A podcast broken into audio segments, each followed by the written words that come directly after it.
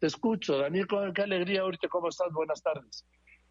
Buenas tardes, querido Joaquín. Un verdadero gusto de acompañarte en tu programa y estar conversando contigo y con tu audiencia.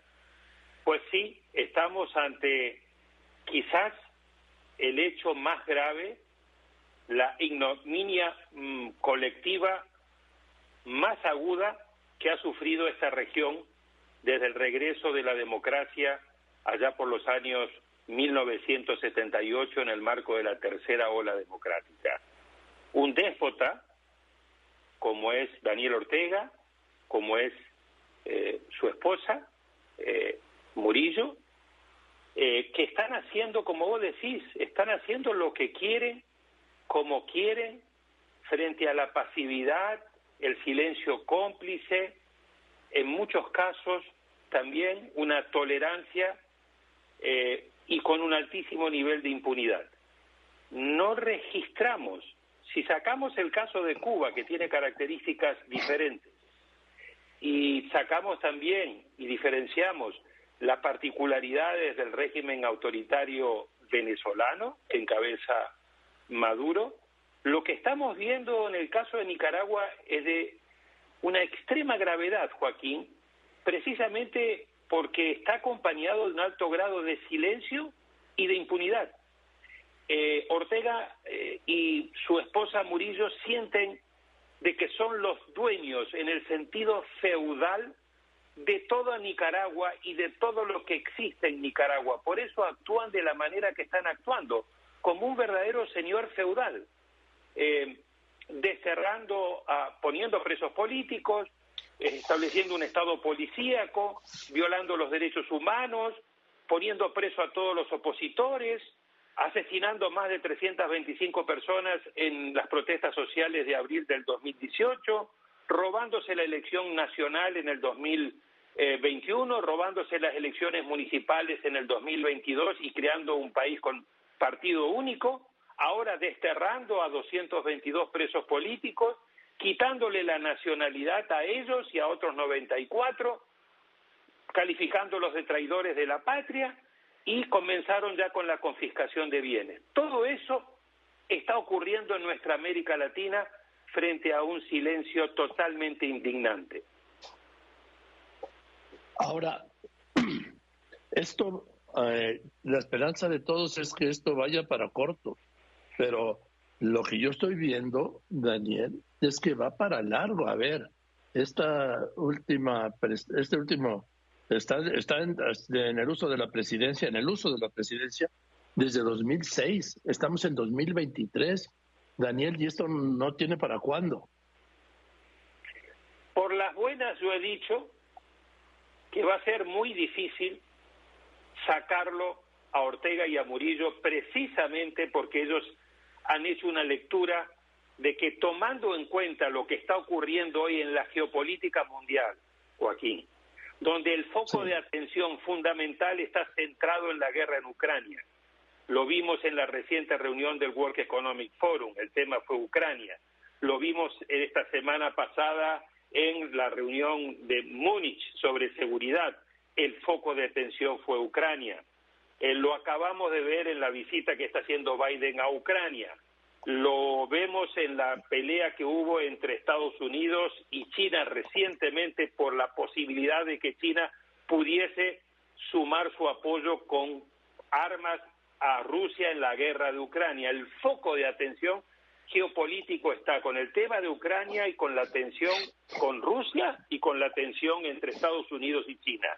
América Latina está totalmente invisibilizada y dentro de América Latina claramente Nicaragua no lamentablemente está eclipsada por otros problemas. Por un lado porque muchos de los países de la región están teniendo muchos problemas y los presidentes están cada vez más concentrados en sus propios problemas y por el otro lado porque lo vimos en la reciente reunión de CELAC en Argentina, ahí estuvo un representante del dictador Daniel Ortega nadie, nadie le pidió rendición de cuenta, nadie lo criticó, no hubo un solo punto en esa declaración de 28 páginas que condenara al régimen dictatorial de Ortega Murillo. Por lo tanto, eh, acá el tema central es los amplios niveles de impunidad que sigue gozando Ortega, Ortega lo sabe, y si no cambiamos la estrategia para enfrentar a Ortega, esto va para largo como tú señalas, lamentablemente con un efecto contagio muy perverso, porque hay otros dictadores y otros regímenes autoritarios que están tomando nota y que dicen, pues si Ortega puede hacer lo que quiere, pues pareciera ser que yo también hago lo que quiero, y ahí se van sumando esta contraola democrática que hoy enfrenta América Latina. Ya hemos perdido en los últimos 15 años, Joaquín, 11 democracias en el camino, que cuando se juntan con Cuba son 12 países de los 20 de la región que ya han dejado de ser democracias. Ahora, eh, yo te insisto, no veo cómo, no veo cuándo, no veo con quién. El sojuzgamiento de esta pareja de dictadores, ella y él, al pueblo de Nicaragua, les impide, deja alzarse, siquiera una organización social para hacerlo. Absolutamente. Han cerrado más de 3.000 ONGs y espacios de la sociedad civil, han perseguido, detenido, siguen pese a que han liberado 222, siguen más de 35 presos políticos, incluido el obispo de Matagalpa. Eh, por el otro lado, están persiguiendo a la Iglesia Católica. Eh, o sea, yo creo que lo que hemos visto incluso la semana pasada y estamos viendo en estos días, fuera del pronunciamiento muy claro y directo del presidente Boric, del presidente Lazo en Ecuador, Ahora recientemente hay un tuit de hace 19 horas del presidente Petro que dice que no tiene que haber eh, presos políticos, eh, condena que haya presos políticos, condena que haya violación de los derechos humanos, pero no condena de manera enérgica ni llama a la dictadura con sus nombres y apellidos. En lo demás ha habido silencio, ha habido silencio este, de parte de Argentina, ha habido silencio de parte de Brasil, ha habido silencio de parte de, México, que tampoco ha condenado de manera clara esta situación. Y bueno, frente a todos estos silencios, frente a todas estas tolerancias que el régimen ve, yo creo que lo que hay que hacer acá es, hemos tratado, seguimos varios de nosotros luchando para poder poner una estrategia de la comunidad internacional es cierto que la comunidad internacional no va a lograr la democratización por sí sola de Nicaragua, pero sí puede ayudar. Y acá hay un actor fundamental, y ese actor se llama Estados Unidos. Estados Unidos, eh, obviamente, no solo, sino con el concurso de Canadá, con el concurso de varios otros países, debe tomar este, una posición clara respecto a ese tema y trazar una línea roja al régimen. Tiene la capacidad y la posibilidad. Porque hay otro elemento muy perverso, Joaquín varios de los organismos financieros internacionales, particularmente el Banco Centroamericano de Integración Regional y su presidente, Mossi, Dante Mossi, son los que están financiando la dictadura. Es decir, no solamente la dictadura no recibe castigo, no recibe sanciones, sino que a su vez está recibiendo financiamiento internacional que le permite seguir avanzando con su dictadura. Y esto es verdaderamente lo grave en esta situación. Y supongo que también el Banco Interamericano de Desarrollo.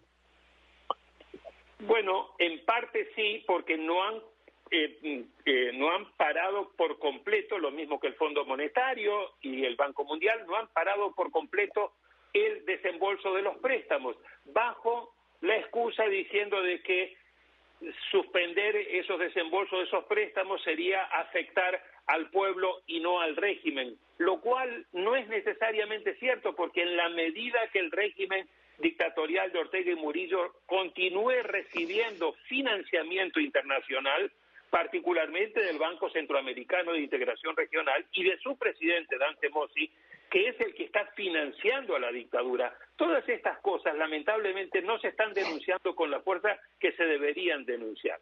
Y entonces tenés esta suerte ¿no es cierto?, de esquizofrenia, donde en un, en un ámbito, por ejemplo en el de la OEA, se castiga con sanciones y con resoluciones al régimen dictatorial y por el otro lado, en los esquemas de integración financiera se le sigue dando el financiamiento a la dictadura.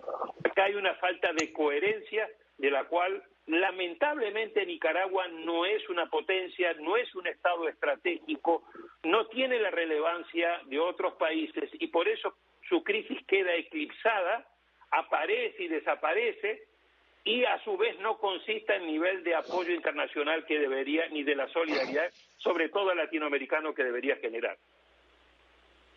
En fin, pues gracias querido Daniel, te mando un abrazo, gracias por tu participación, seguiremos como siempre pegados a este tema, porque repito, mientras exista Ucrania, Rusia, China y las próximas elecciones en Estados Unidos, no habrá ningún ojo para Nicaragua. Así es, Joaquín, lamentablemente y tristemente así es. Muchísimas gracias por darnos voz y oportunidad de poder denunciar esta gravísima situación.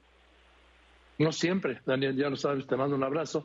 El doctor Daniel Sobato, experto en democratización, ¿sí? Director de IDEA Internacional y un querido amigo. Además, voy a unos anuncios de volada.